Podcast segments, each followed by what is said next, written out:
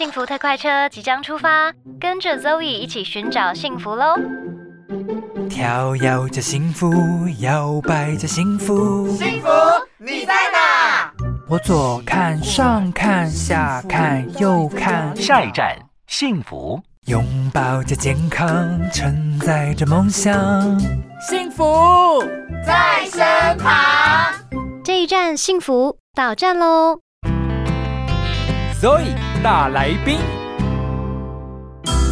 今天的 Zoe 大来宾呢，非常的开心，再次呢邀请到我们的好朋友尤杰燕律师，欢迎尤律师。嗨，若瑞你好啊，各位听众朋友，大家好，我是尤杰律师。尤律师，我们今天要来聊什么呢？我们来聊聊遗产好了。好，因为你知道，毕竟这个华人的这种文化。嗯嗯大家就是还活着的时候啊，大家都会觉得说什么讲遗产这种事情好像有点忌讳，嗯有点触眉头。对，但是我发现是不是近年来这个风气应该是呃有比较开放一点啦？其实近年来，尤其最近疫情嘛，对哦很多人就是 怎么讲，一不小心哦，可能就走了。哎，哦对，所以 遗留下很多遗产的问题、财产的问题。所以其实这两年来，你说，呃，律师业其实在在这两年来的，我们帮家代笔遗嘱的嗯，的情况其实非常的多。哦，哦，那其实大家都很开放，其实大家都蛮开放的。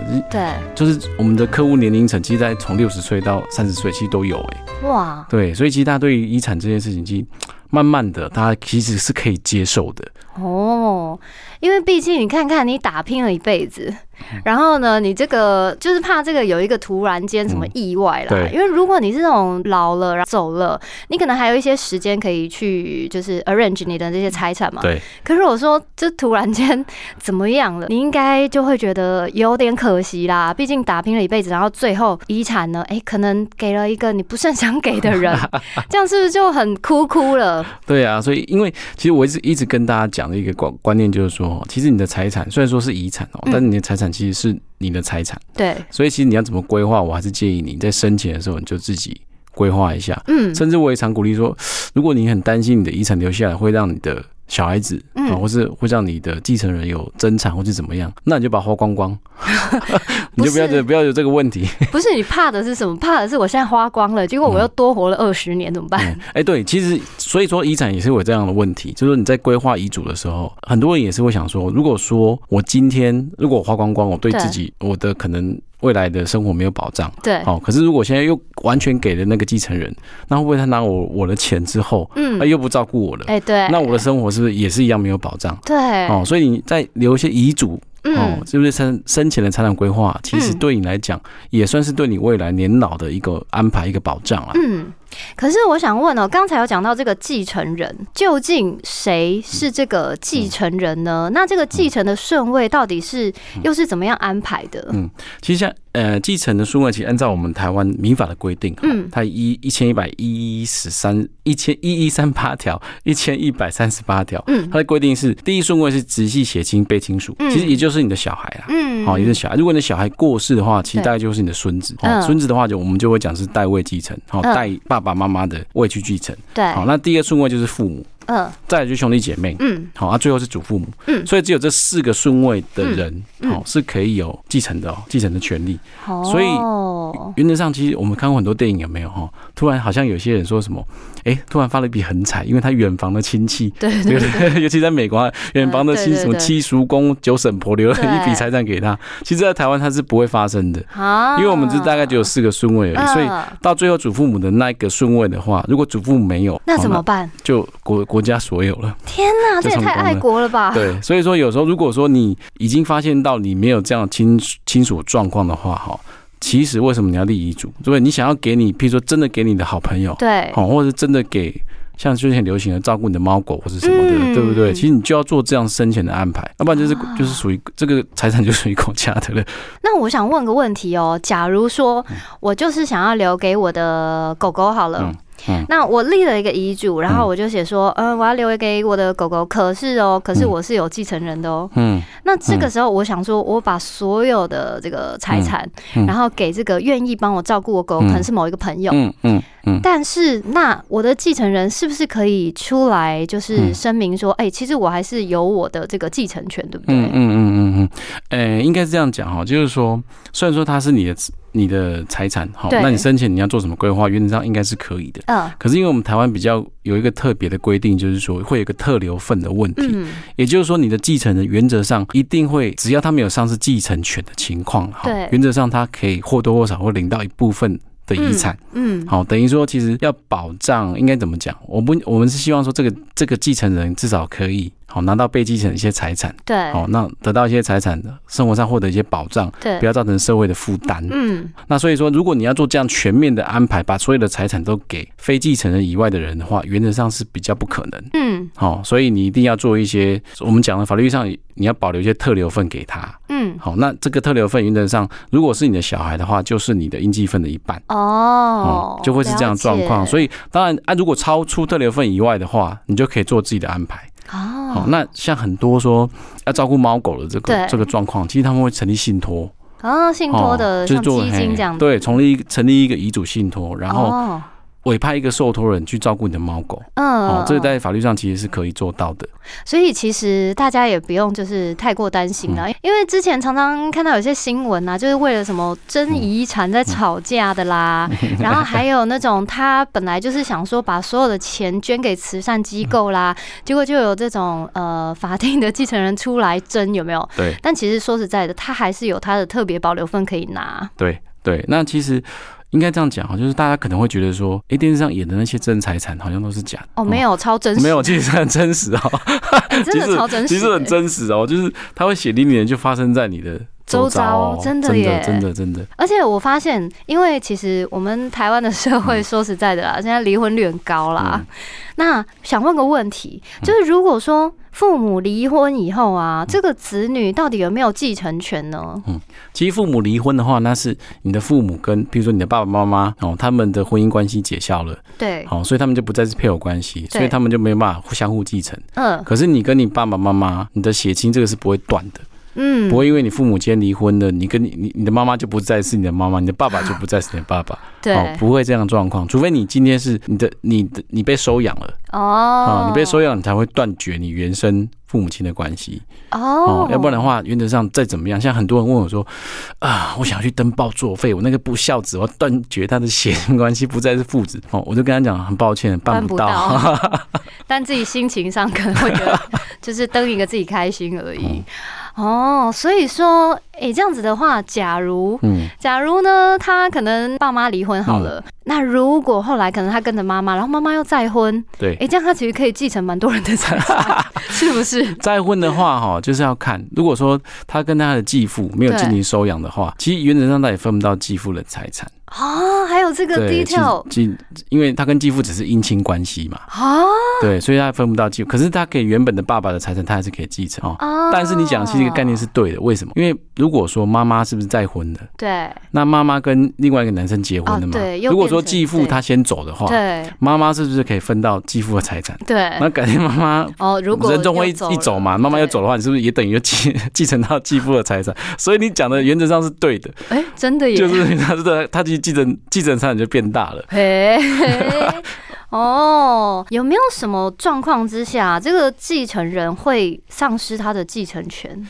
哎、其实如果说你是很典型的，如果你是故意致被继承人死亡，哦，就是害他，对，害他。哦好、那这个部分，或者是你你你有些呃，我们讲的哈，其实绝对失权就是，如果你是故意要致他于死，或是没有致他于死嗯而受徒刑宣告的话，嗯，这原则上他就会丧失继承权。哦，那另外一种就是说，如果你有去改遗嘱，哦，就是篡改遗那你嘱，篡改遗嘱，好、嗯那或者是说你有去对那个变造。哦，伪造，对。哦或者使被逼迫那些被继承人，比如说你去逼迫那些被继承人，同样同顺位的去放弃这个继承，哦或是威胁他。对威胁他的话，哦，或是这个遗嘱去做改变的话，哦哦，那其实这个就会是也是一个丧失继承权的事由。哦，对那这个的话就变成说，呃，这个我们叫相对失权呐、嗯。就是说，如果说被继承原谅的话，你是可以可以恢复继承权。哦，还可以原谅他，但是不对其实跟我们以前好像，我记得以前通奸除罪还没除罪之前，哦如果你配偶同对原谅你的话，那你还是可以回复嘛。，Oh 那 my god，对，那其实比较，其实以上都比较比较少见啊。其实对比较多见的是说，如果你对被继承有重大侮辱的事由的话，哦，像以前有有的不孝子他会打骂妈妈嘛，对不对？哦，新闻上有些会报嘛。对，哦，那如果妈妈有明确的表示，就是说，啊那以后这个小孩子就不可以嗯继承我的财产的话，哦，嗯，那这样也是会丧失继承权。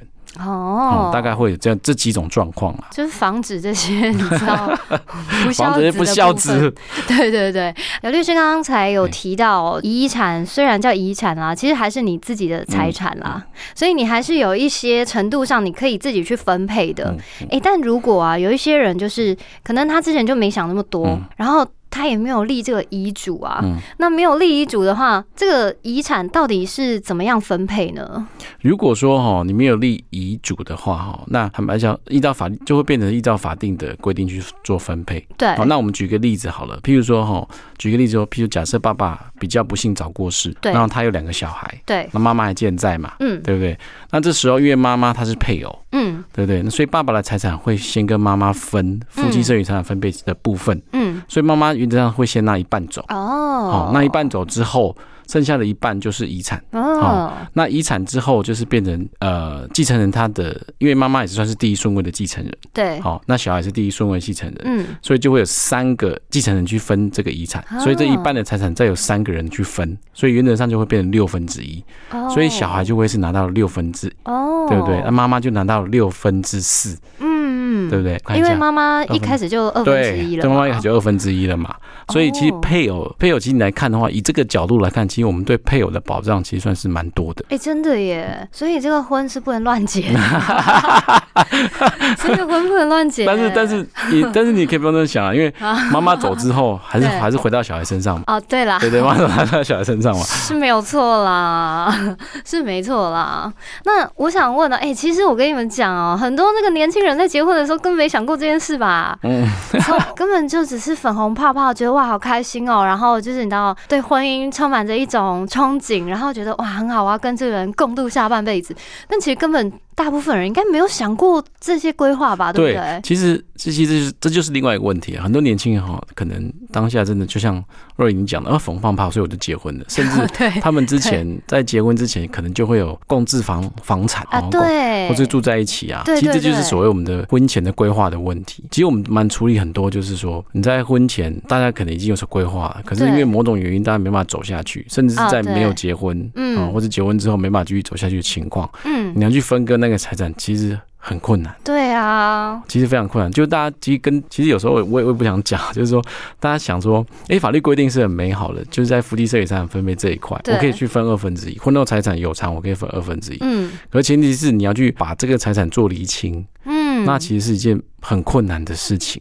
感觉就是旷日费时哎、对，而且你要提出一些佐证吧，就是你要证明啊，什么当时这这个电锅我买的，对，这个电没错没错，这个电锅我买的，这个戴森电那个电风扇的钱是我分期付款的，有没有？其实这个就会有点很难去做切割啦。哎、我突然讲到这个，我就想问一个另外的问题哦、就是不是很多人都会立那个什么婚前契约嘛？嗯嗯嗯嗯，嗯是不？是大部分应该就是在讨论这个就是财产的事情？，对，那其实婚前契约原则上大概就会是三大块。嗯好，第一个就是你去理清楚你将来婚后你要适用哪一种财产制。嗯，好，来，因为现呃现在其实蛮多人会去适用分别财产制。对，好，但是这个你要先做约定。哦，那另外一种就是说婚后的家庭处分金，嗯也就是说，可能有人婚后他就不会走上职场，他会继续留在家里面嘛，对。对不对？那这部分的话，他可能就会把呃，譬如说先生在上班，太太嗯。在家里面主持家务、带小孩，嗯，那太太总要有些家庭的支出嘛，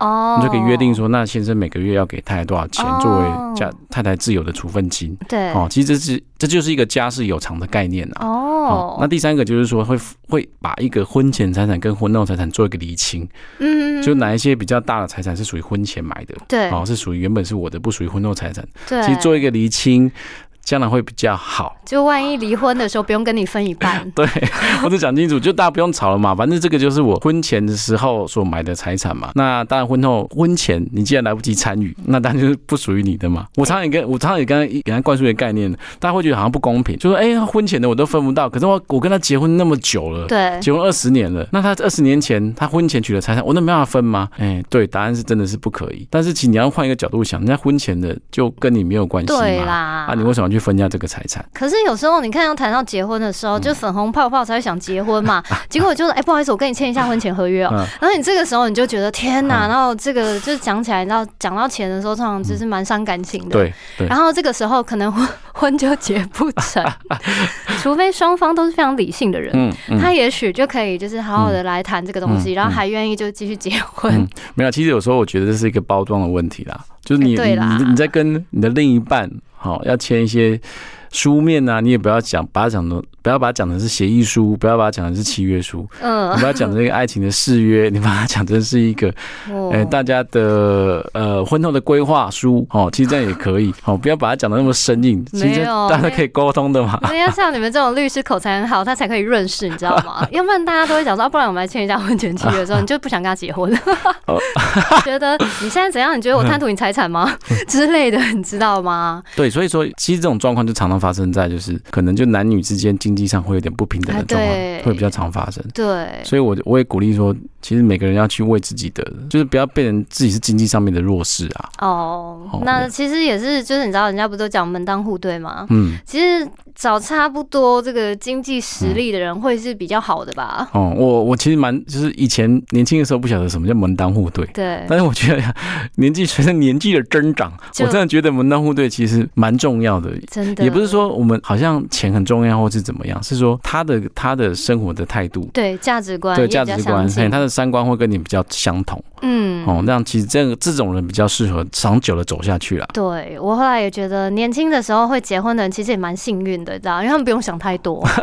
你哦，觉得我们两个相爱，然后可以结婚了，就也没想太多。对，哎，好啦，那接下来我想问哦、嗯其实有一些就是那种妹妹嘎嘎，像是嗯可以，可能有人要避税啦，对可能有人不知道某一些什么原因啊。对，我有听过那个借名登记。嗯嗯嗯嗯。所谓的借名登记到底是什么？那他这个财产是可以被继承的吗？其实借名登记在我们法律上是没有这样的规定，嗯但是我们法院的实务上是有创造这样一个法律制度，嗯，等于说，他其实法律上的想法是说，我们的委任就委托你的名字借我，对。然后让我来登记，比如说一个房子好了，让我来接近，让我借我来登记这个房子的产权，好，这个所有权，对，好，其实这叫借名登记。嗯，那原则上，早期其实比较常见的借名登记是什么？是农地。哦。因为早期农地是只有农民能可以买卖嘛，哦哦，这个已经取消了。早期是这样子，所以说嗯。很多早期就是因为很多有钱的人，嗯。哦，大地主他可能没有农民的身份，对。可，他取得农地的话，他都要借农地的名字。嗯，好，那现在的话，其实偶尔会见到一些借名登记的情况，就是在原住民保留地的时候，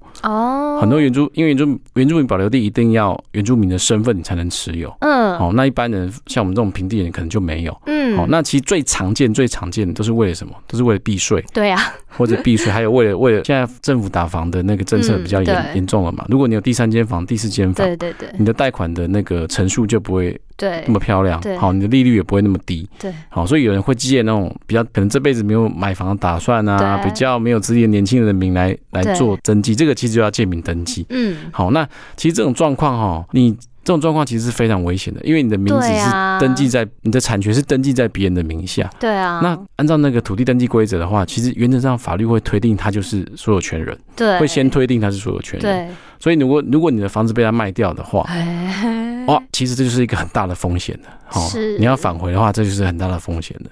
好那真的麻烦欸。对，那大家就会说，那我就书面写清楚就好啦，嗯没有错，你书面点清楚是这个就对。但是如果你所托非人，啊，对对不对？他把你的房子卖掉，你不会知道，嗯你可能事后才会发现，对？他把你房子卖掉之后，然后那对房子卖掉，那个啊第三人是善意所善意取的人嘛，他不知道这个房子。对对对，你们有什么？你们私底下有什么借名登记？我怎么知道？那是你们私底下的法律关系啊。，嗯我就相信那个地震他登记的嗯的的那个名义嘛，对不对？嗯我就买了，买了之后，然后，那钱也付了，那你的这个委托人哦，借借你名的这个，他就把钱花光了，，Oh my 对不对？God，啊，你追不其实回来哎。你就追不回来了。好，所以借名登记会有这样的风险在。嗯，所以其实这个真的是险招啦，不要乱出，就不要乱出险招啦。说实在的，因为你根本就不知道这个，如果你真的是可以百分之百的信任这个人，也许还可以嗯啦。嗯嗯嗯嗯，而且借名登记也是有个问题啊，就是假如说，哎、你过世了，嗯那哎、搞不好你小孩不知道你有借名登记给别人、嗯这个一个房子或者一块地，对不对？对。